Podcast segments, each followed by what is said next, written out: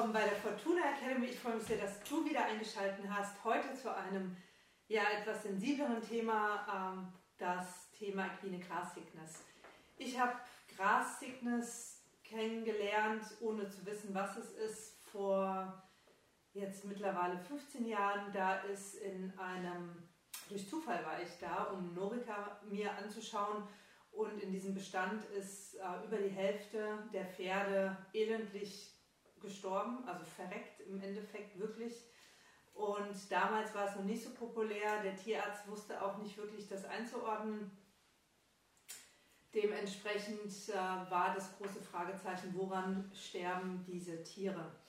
Jetzt weiß man immer mehr darüber. In, äh, hier in Deutschland, in der Universität Göttingen, wird da auch sehr intensiv mit geforscht.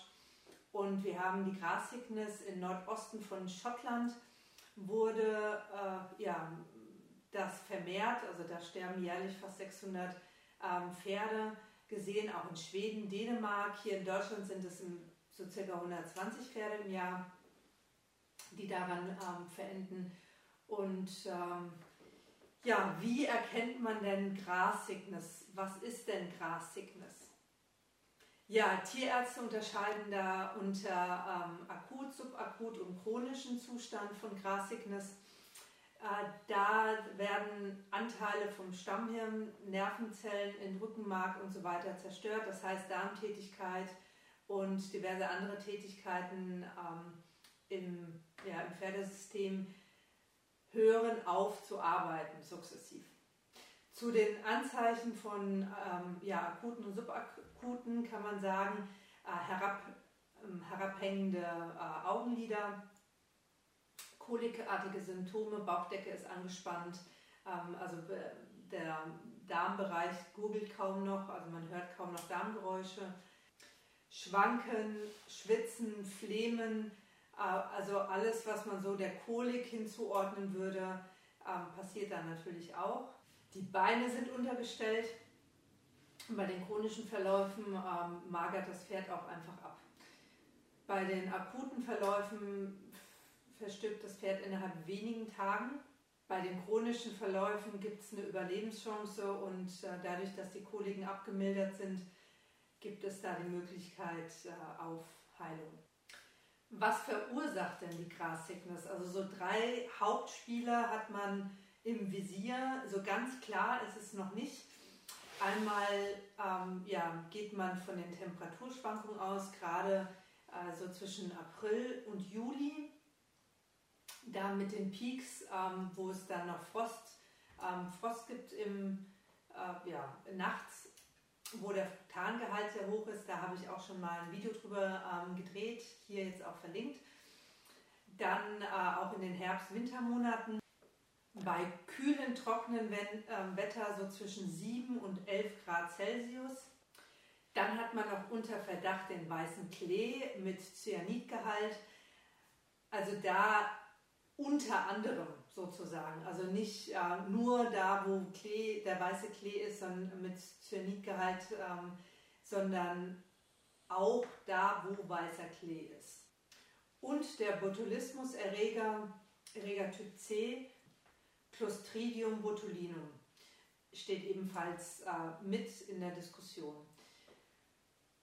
Ja, wie lässt sich das vorbeugen? Also, vorbeugen lässt sich das, indem äh, einmal die Weide begutachtet wird, die Temperaturen im Auge behalten ähm, werden und dann natürlich auch geschaut wird, ob Gifte, Giftpflanzen oder dieser weiße Klee dann auf den Koppeln vorhanden ist. Momentan sind sie dabei, einen Impfstoff zu entwickeln. Das wird sicherlich noch dauern, ähm, bis da eine Möglichkeit vorhanden ist. In, äh, ja, in Großbritannien wird die Grass Sickness als solches diagnostiziert, indem in ein Auge, in ein befallenes Auge, Phenylephrine, Augentropfen in 0,5%iger Dosierung gegeben werden.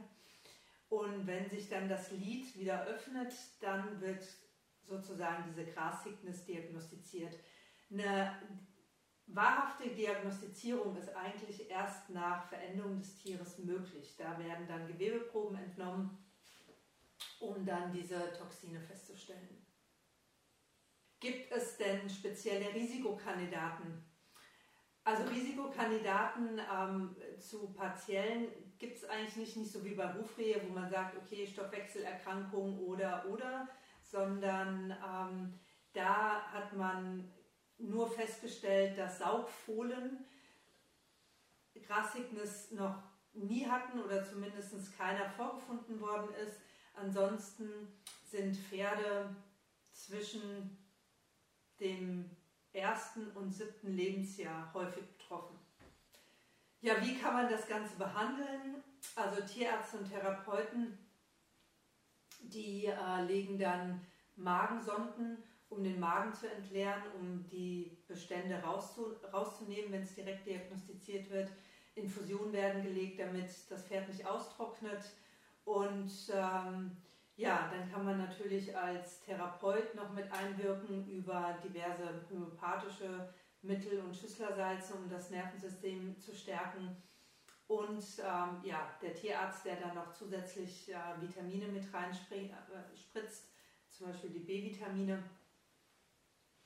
Aber es ist wirklich also ein sehr schwieriger Heilungsprozess, wenn es überhaupt möglich ist die meisten verenden daran.